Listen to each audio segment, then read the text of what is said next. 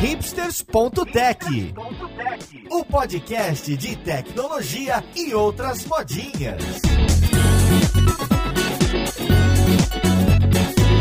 Olá, caríssimo ouvinte, seja bem-vindo a mais um episódio do hipsters.tech. Eu sou Paulo Silveira e hoje a gente vai conversar sobre realidade aumentada, ou melhor, tentar definir o que, que é isso, se existe e o que estão fazendo no mercado. Então vamos lá, podcast, ver com quem que a gente vai conversar.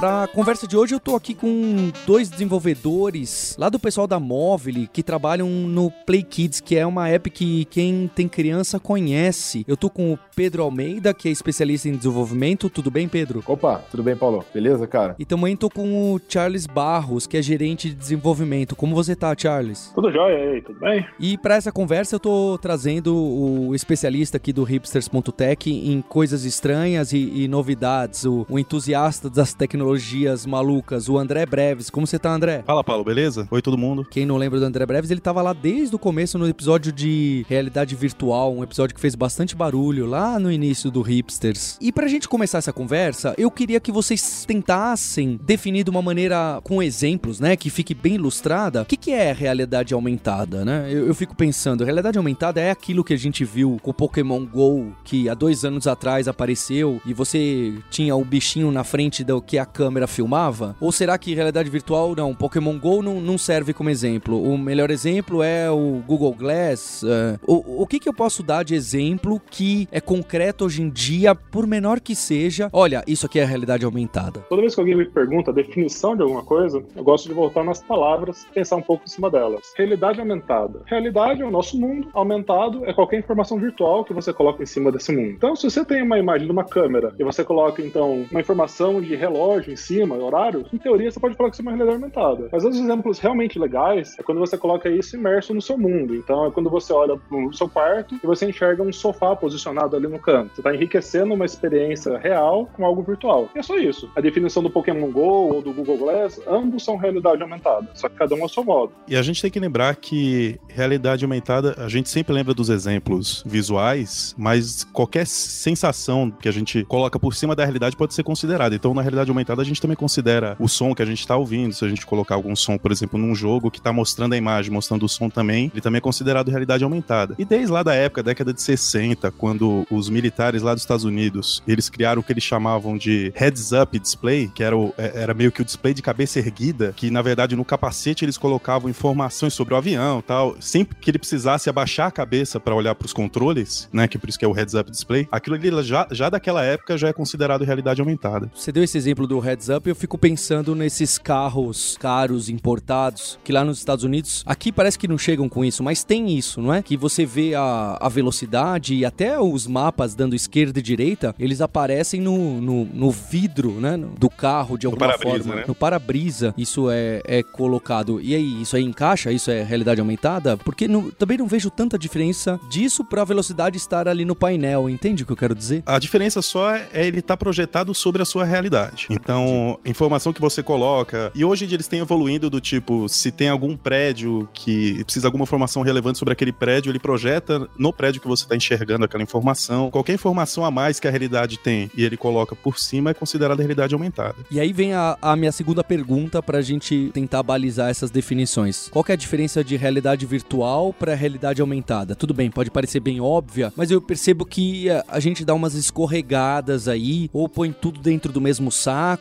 ou talvez faça sentido, ah, porque meio que acontece, ou sempre estão separados? Como que fica a situação dessas duas? É, normalmente no, na área costuma se dividir, separar a realidade virtual da aumentada, quando a realidade virtual tenta replicar de alguma forma uma experiência que você teria no mundo real. Então, vou te dar um exemplo. Os kits de realidade virtual, por exemplo, do PlayStation 4 ou o próprio Oculus Rift, eles são tecnologias tecnologias são consideradas realidade virtual. Porque você põe o headset, ele tenta te colocar num ambiente e fazer toda essa simulação da experiência. Inclusive, é, é muito engraçado que quem já conseguiu usar, a sensação de vertigem e a precisão de, de movimento que você tem é muito diferente. Só que com a tecnologia que tá, é, você tem que estar tá com headset, o setup é muito mais complexo e mais caro. A realidade aumentada, ela, por exemplo, no caso do Google Glass, da realidade aumentada que a gente vê nas aplicações mobiles ou no próprio para-brisa do carro que vocês citaram, ele tenta de alguma forma colocar uma informação que não está no mundo real, ele está pegando de algum lugar e projetando isso de forma a enriquecer a experiência do usuário. Não tenta replicar uma situação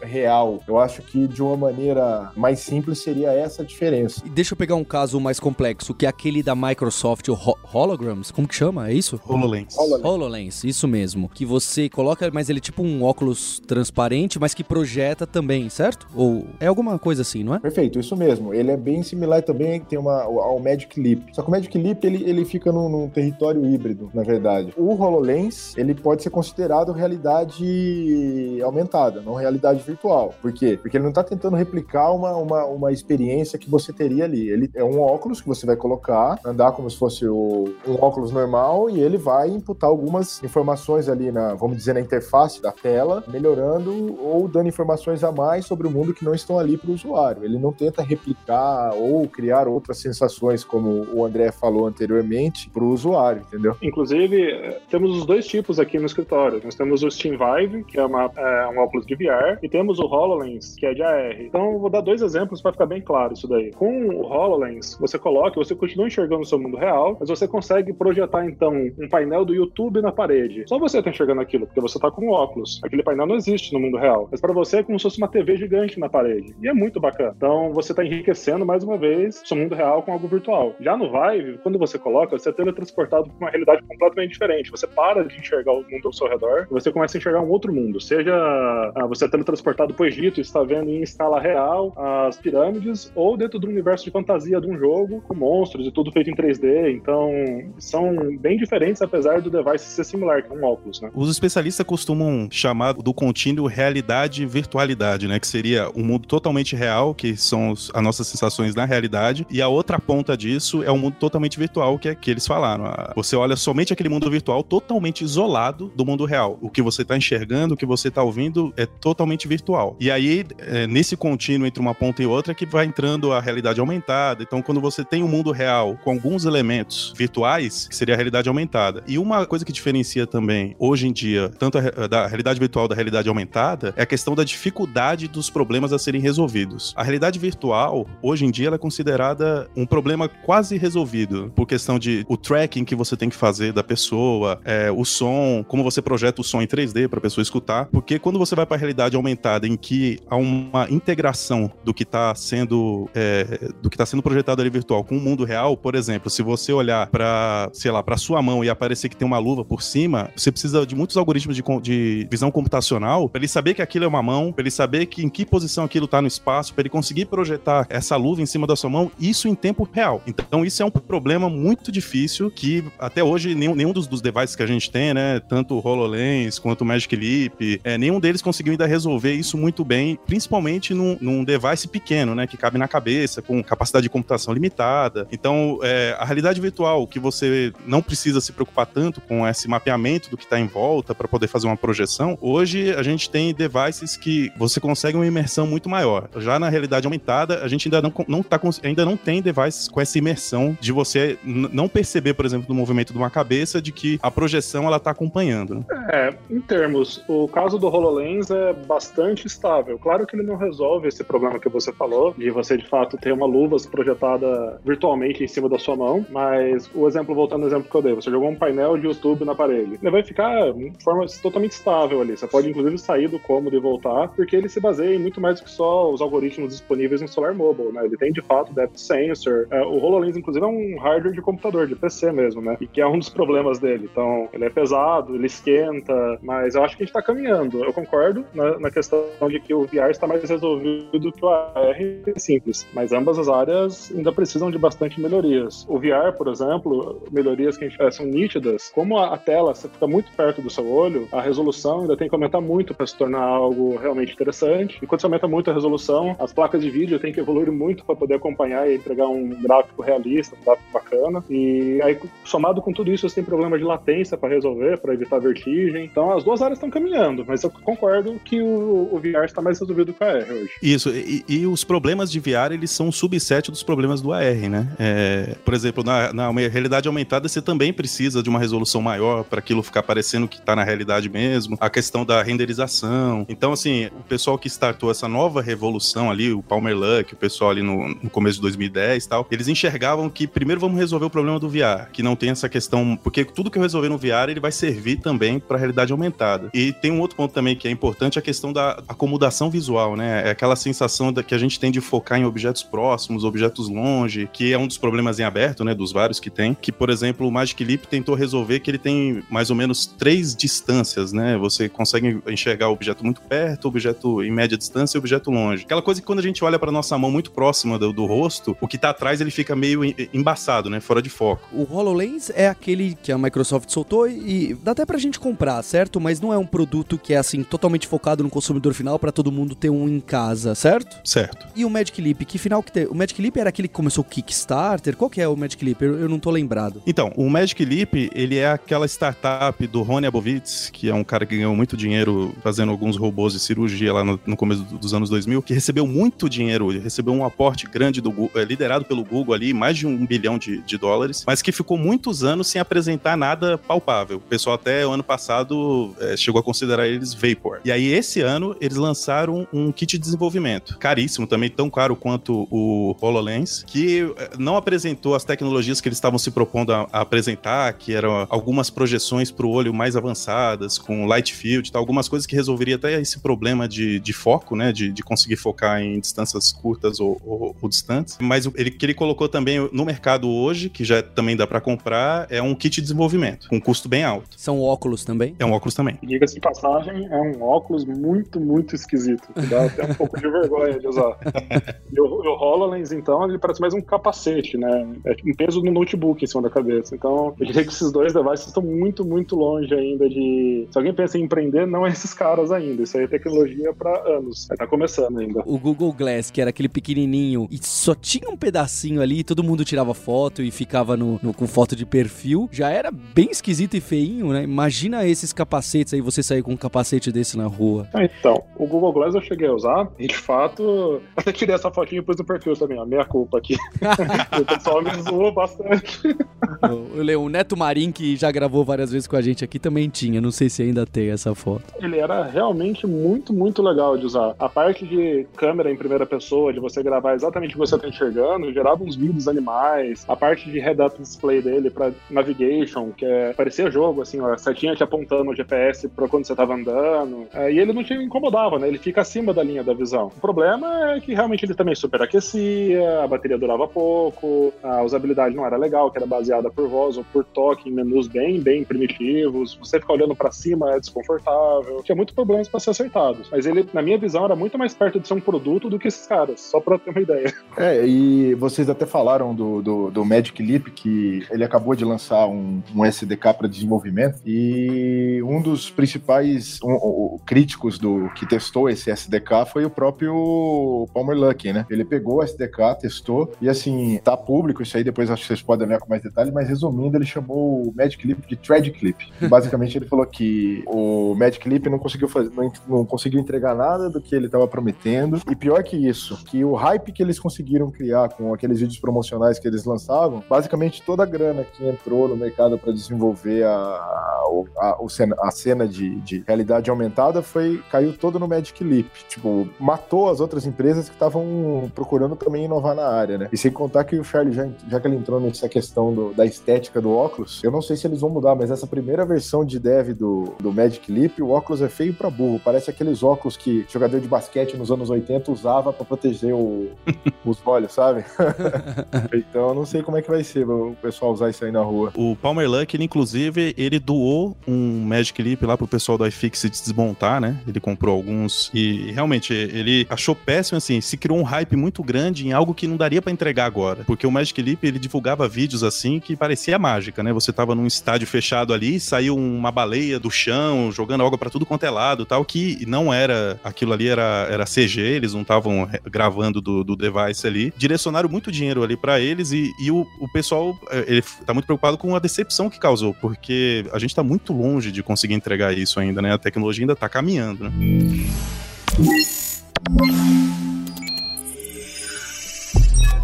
E antes da gente chegar com o pé no chão para falar da realidade aumentada nos celulares, nos smartphones, eu queria saber como que tá a visão do que, que essas empresas querem para daqui a dois, três anos. Isso é pro curto prazo mesmo? Onde elas querem chegar? Elas querem fazer o HoloLens do tamanho de óculos ou dentro de uma lente de contato? Ou não, é só para você usar com um capacetão dentro de casa? Onde que o mercado tá indo para curto prazo para falar, pronto, agora a gente tem um produto para massificar? É, onde que parece que vai? Olha, para mim, o curto prazo de três anos, a gente vai ver a evolução do que tem hoje, que é realmente realidade aumentada melhorada e disponível em uma gama maior de celulares. Então, esses óculos, ou lente, ou versões melhoradas vão continuar saindo, mas a gente está tão longe de resolver esse problema de forma a ter um produto final e que desenvolvedores possam fazer seus apps e ganhar a vida com isso, que para criar todo o ecossistema, a gente está falando muito mais tempo do que três anos. Então, o que vamos ver em três anos? Anos. O que existe hoje, melhorado no celular, com uma base maior de usuários. Essa é a minha visão. Certo. Você não acredita que daqui a três anos vai estar todo mundo de óculos na rua, que nem aconteceu com o smartphone, que em 10 anos todo mundo tem um smartphone no bolso? Talvez em 10 anos, sim. Ah, sim. É. Tô chutando em três ainda. Tô chutando em três. Isso. Em 10 anos, igual demorou a revolução do smartphone, não. Uh, mas eu acho que a gente vai ter avanços ano após ano. Claro que o, o Tragic Leap, ele realmente vai trazer problemas nisso, porque todos os grandes investimentos, os investidores investidores vão ficar mais atentos com esse tipo de problema de under delivery. Então, a gente deve ter uma desacelerada agora, que será retomada daqui a pouco, mas ainda vai demorar. E você, André Breves, você é mais otimista ou mais pessimista? Não, não, eu também acho que nesse caso eu sou pé no chão mesmo. É, todas as tentativas de um produto para consumidor, inclusive o Google Glass, eles até se propuseram alguns anos atrás que eles iam fazer um produto para consumidor e acabam que não entregaram. Alguns nichos de mercado, e parece que o Google Glass investiu muito na questão da saúde, né? De você faz, por exemplo, para médico, enquanto você está fazendo a consulta, ele vai gravando aquela consulta na visão do médico e, a, e projetando informações ali para ele tal. Eles fizeram bastante pesquisas disso. É, o Google Glass mesmo, ele apontou um Google Glass Enterprise, Enterprise Edition, né? Que ainda não, não saiu. A Microsoft mesmo também, quando falou do, do HoloLens, no começo eles tinham uma previsão bem curta de lançar um produto de consumidor, mas também não lançaram nada. Eu acho que o Magic Leap,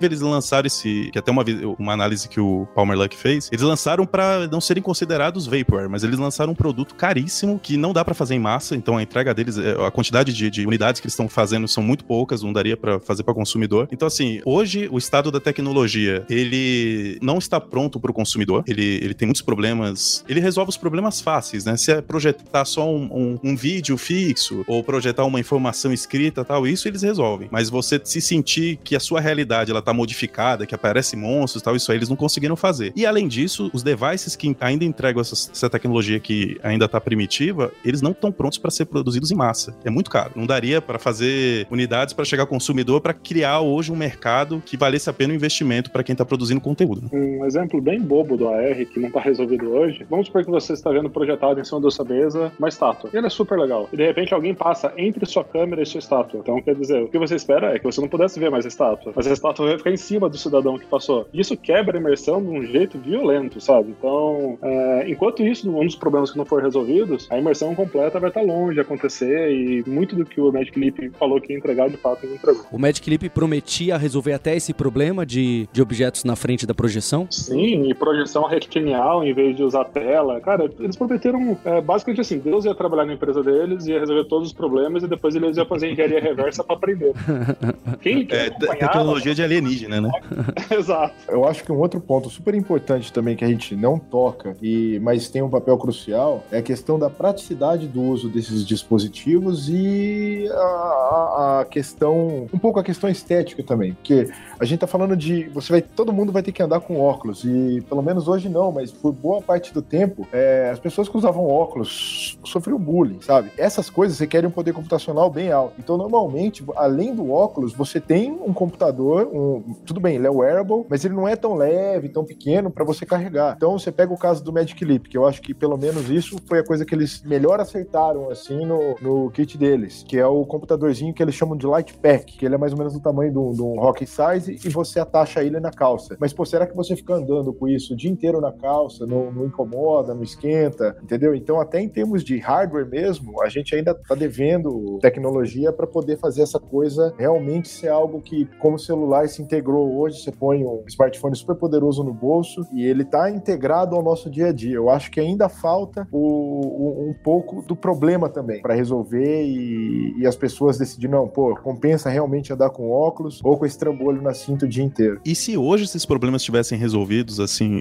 tivesse um vislumbre da, da resolução, ainda assim eu acho que três anos seria pouco, que foi uma sacada que o pessoal do VR teve alguns anos atrás, que o que importa é o conteúdo. Conteúdo, assim, o pessoal produzindo conteúdo para aquela tecnologia. Não adianta a gente ter a tecnologia lá toda pronta se não tem um killer app para ele, se não tem muita gente fazendo jogo. É, então ainda levaria um tempo para que as empresas que enxergassem que valeria a pena investir nisso para ter retorno lá na frente, ainda levaria um tempo na produção do conteúdo. Então, como a gente não tá nem com o hardware resolvido, eu acho que em três anos a gente ainda vai estar tá apanhando do hardware. Com relação a, a, a, essa realidade aumentada com imersão total, né? Eu acho que a, a parte da realidade aumentada que não se presta a ser totalmente imersa, né? Criar aquela, aquela, aquela ilusão de estar de tá com aqueles objetos ali na, na sua frente, essa hoje já, já tem conteúdo, já, inclusive, temos uma empresa que ganhou muito dinheiro com isso, né? É até a Niantic lá, né, com o Pokémon GO, ganhou muito dinheiro, inclusive a Nintendo nem esperava tanto assim, né? Mas para essa realidade aumentada que não tenta ser totalmente imersiva, essa sim eu enxergo que hoje já vale a pena investir, né?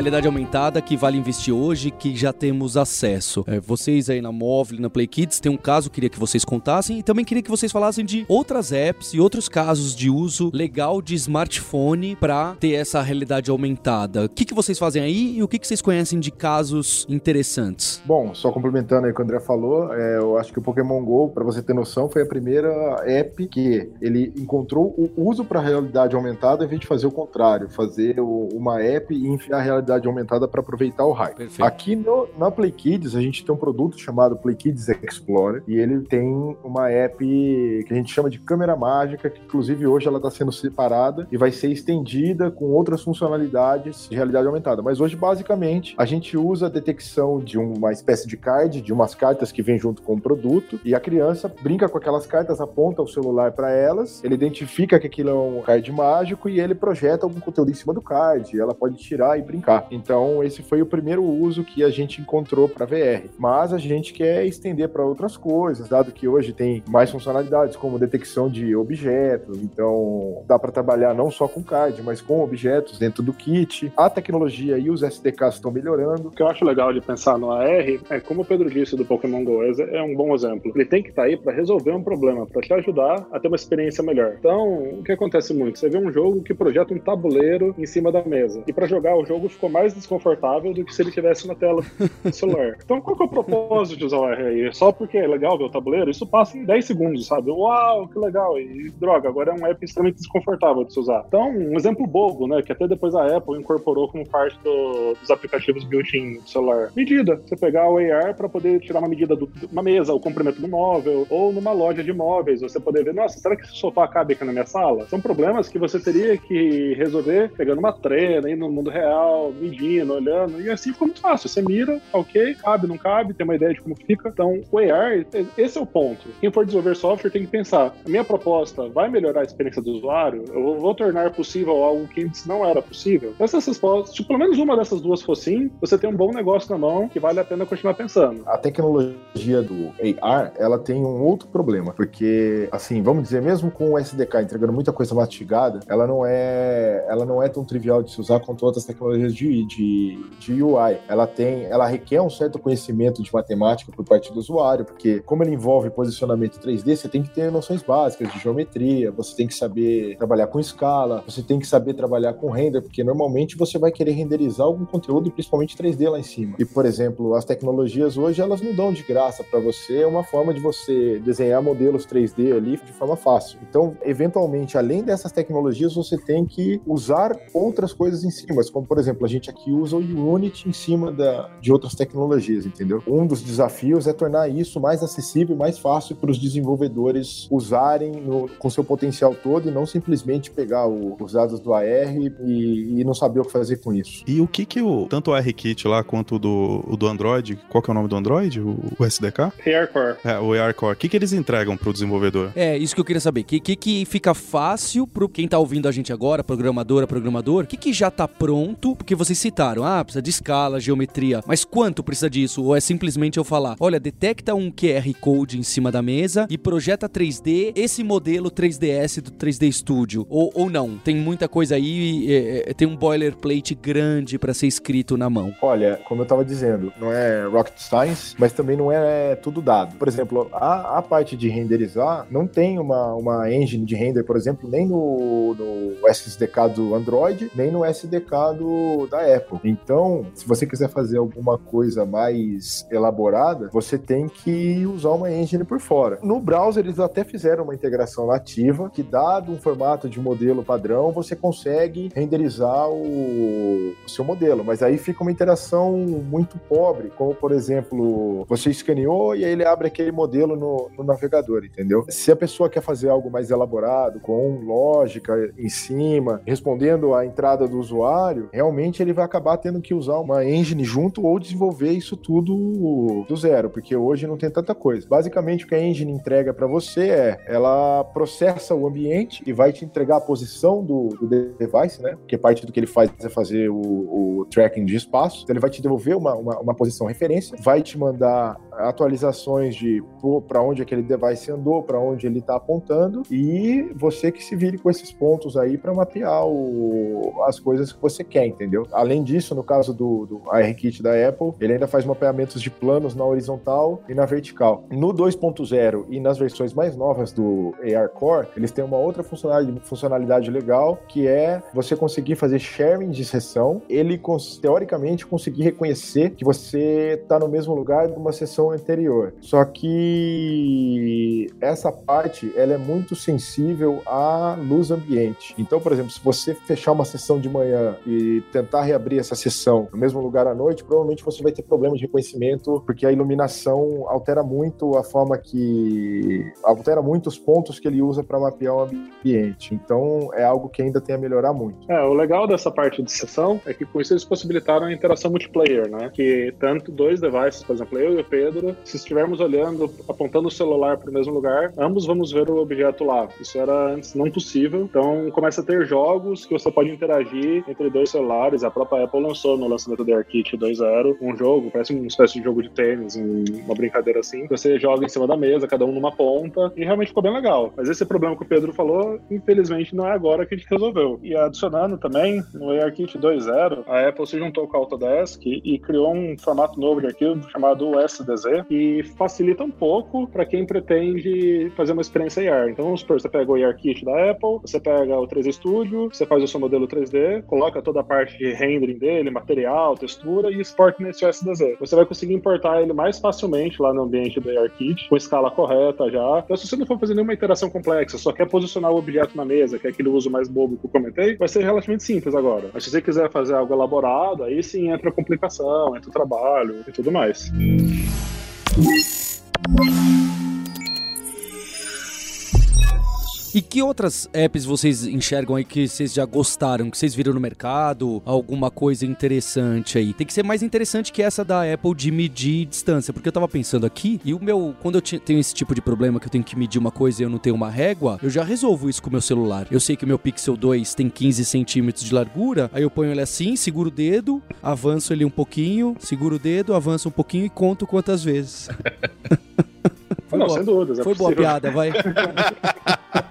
E aí, quem me conta de apps que vocês acham que é um exemplo para quem quer baixar e ver, mesmo que seja o fator uau? Olha, a Tokstok tem um bem interessante para quem tá pensando em fazer compra, que é aquela parte móvel que eu falei. A IKEA também lá fora, que é basicamente você tem um portfólio, você escolhe o que você quer comprar e você consegue projetar no seu ambiente para ver como é que fica, o tamanho e tudo mais. Perfeito. Acho que esse é um uso, apesar de óbvio, é bem bacana. Olha, uma app bem legal pro iOS que eu acho que usa bem, de forma bem interessante o, a realidade aumentada, o que tem hoje, é uma aplicação, não sei se vocês conhecem aquele desenho do Thomas e, e os amigos, o trenzinho. Ele tem um jogo chamado Thomas and Friends com a R. E aí, por exemplo, a criança tá, minha filha usa muito. Ela tá, você monta o trenzinho, tipo na cômoda do quarto tal, e é como se você tivesse um autorama virtual. E aí você consegue é, ficar dando a volta no trem, ver ele andando. Eu acho que é um, um exemplo de aplicação bem legal, cara. Eu tava navegando aqui meu celular para ver se tem alguma app que eu uso que tem alguma coisa de AR e realidade aumentada e não acho nada aqui que eu use assim bastante, sabe? E você, Breves? Lembrei de um exemplo do dia a dia aqui que ninguém lembrou, hein? Snapchat? Snapchat e Facebook. Ah, sim. A câmera, quando você projeta uma máscara em cima do seu rosto, é realidade aumentada. Realidade aumentada. Então, o pessoal brinca muito. E isso é uma das funcionalidades legais que eu acho que enriquece.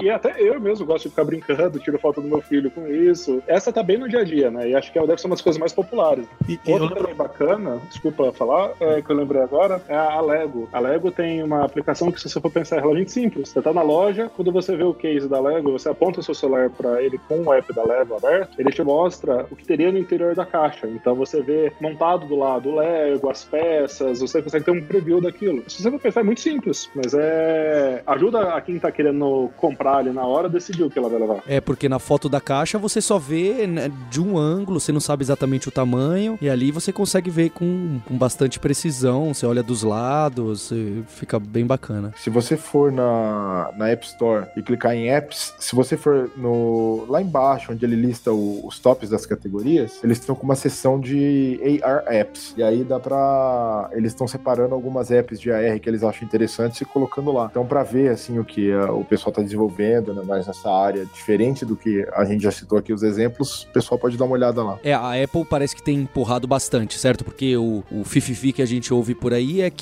a Apple tem trabalhado em algum óculos ou algo do gênero, tentando soltar. Ninguém sabe se vai virar produto ou se não vai. Em teoria tem, certo? Um rumor de que eles estejam trabalhando em cima de um óculos. Bom, eu desconheço. Eu já ouvi esse rumor, mas só isso também, não tem muita informação não, de que a Apple estaria trabalhando num... De... Assim, tem um rumor e tem algumas patentes de tecnologias... Suspeitas. Isso, de tecnologias que seriam aplicáveis a um óculos de realidade virtual, que o pessoal fica sempre olhando ali as patentes que a Apple registra, né, para tentar adivinhar o que vem por aí. Mas tem muita patente que a Apple registra também e não usa para nada, né? Então o, o pessoal tava desconfiado que eles estavam trabalhando num, num, óculos de realidade aumentada ou realidade virtual. Uma inovação que eu vi na WWDC desse ano, né, na conferência da Apple, que eu acho que vale a pena para quem quer começar a brincar. Vamos supor, eu sou designer, eu não entendo programação, mas eu queria muito colocar uma experiência AR para mostrar como fica o, o, produto que eu estou vendendo, projetar algo na realidade da pessoa. Então eles lançaram o que chama de ARKit Quick Look. O que, que é isso? É uma tag que você coloca dentro de uma página HTML e aí as pessoas que entram na sua página e apertam em cima daquele link, vai abrir a câmera do seu device e ele vai automaticamente posicionar aquele modelo 3D que você fez e exportou, sem que você tenha que programar sequer nada. Então isso é é, é, bem legal. Eu acho que isso vai dar, ajudar a dar uma popularizada. O problema é que hoje só é suportado pelo Safari, né? Que é da Apple, mas uh, se isso se tornar uma tendência e for suportado pelos maior parte dos browsers, vai ser o jeito mais simples de ter uma experiência AR uh, dentro do web, sem que a pessoa baixe nada, sem que você tenha que programar nada, tudo que você precisa de um modelo 3D exportado usando o plugin da Autodesk. Seria bem legal.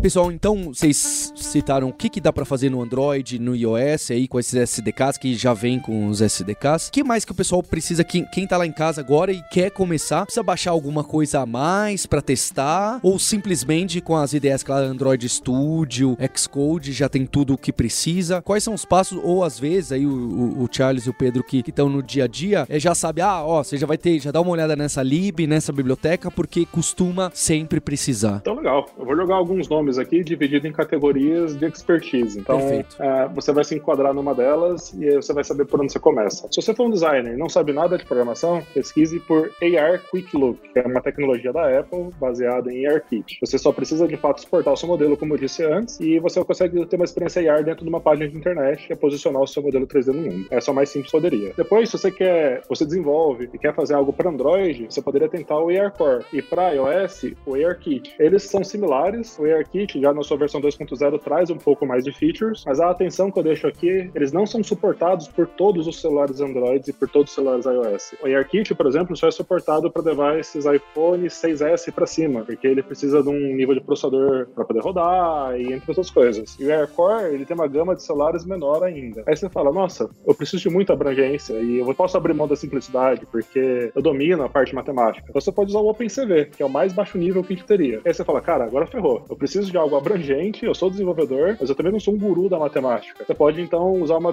tecnologia que você licencia, que é a Vuforia. A Vuforia, ela junta um pouco desses mundos. Se o celular tem disponível ARKit, por baixo dos panos ela usa ARKit. Se o celular tem disponível ARCore, ela usa ARCore. Se não tem nenhum dos dois disponíveis, eles usam a própria versão deles que eles desenvolveram em cima do OpenCV para fazer essas features mais básicas de posicionamento, track e tudo mais. Legal. E com isso a gente resume o AR. Mas e se eu quiser mostrar algo na tela, né? Como que eu ponho meu 300 para rodar como desenvolvedor? O Pedro até comentou, uma das maneiras mais fáceis é você usar uma engine de jogos. A Unity, eu acredito que é uma das que tem a melhor comunidade, uma comunidade bem grande, muita gente desenvolvendo. Então, eu olharia aí. Resumindo, ARCore, ARKit, Unity, Vuforia, AR Quick Look. Se você procurar por essas tags, você vai encontrar muita coisa, já dá para pesquisar, fazer curso, acho que é um bom início. Só para eu entender um pouquinho mais claro, esses dois, o ARKit ou ARCore, são da, do, do, próprio Google e da própria Apple ou não? É um, é um pessoal de algum canto fazendo? A Apple, no caso, ela comprou uma empresa e agora é dela, né, o ARKit, ela continua desenvolvendo. E o Google, ela desenvolveu no passado algo chamado Tango, que era uma solução realmente incrível para AR, que usava hardware específico, né? Então tinha sensores de profundidade e tudo, e que nunca emplacou porque precisava desse hardware específico. Como resposta, a Apple, depois eles lançarem o AirKit, eles lançaram o AirCore. Então sim, o AirCore é do Google e o AirKit é da Apple, só que para uma gama limitada de devices, infelizmente. E, e só para entender, Charles, tanto o AirKit quanto o AirCore, eles se preocupam no sensoramento, né? Para você saber posição, esse tipo de coisa, né? Ele não se preocupa em mostrar nada. Ou tem isso também? O AirCore, ele não se preocupa em mostrar, e no AirKit 2.0, com a introdução daquele novo formato que eles trabalharam com a Autodesk, que chama USDZ, ficou mais fácil você mostrar algo na tela. Ah, ele já tá renderizando, então. Já, mas é, é, é como posso dizer, não é que é primitivo, é bonito, mas você não tem tanta flexibilidade caso você queira fazer algo muito diferentão, assim. Se você quiser simplesmente pôr um modelo 3D animado na tela, é bem simples. Mais que isso aí você vai ter que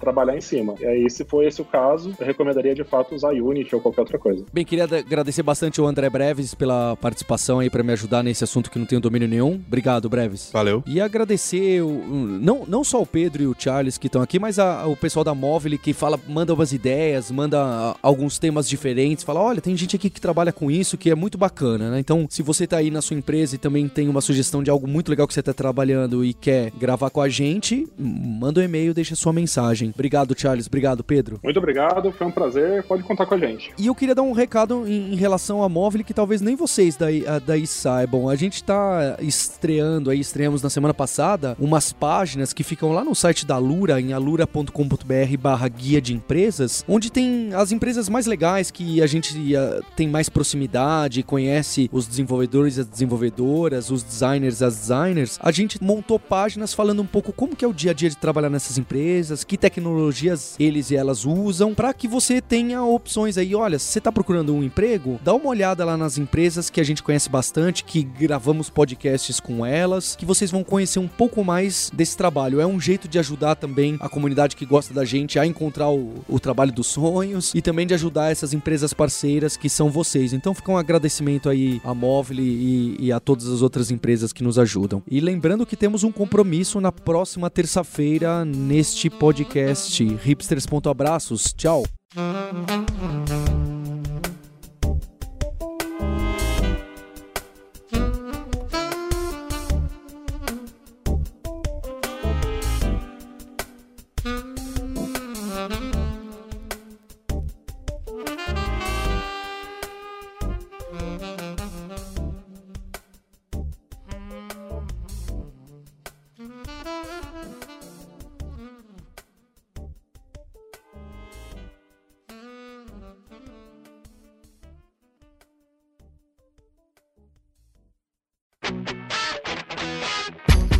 Ouviu o hipsters.tech, produção e oferecimento alura.com.br, cursos online de tecnologia e Kaelon, ensino e inovação.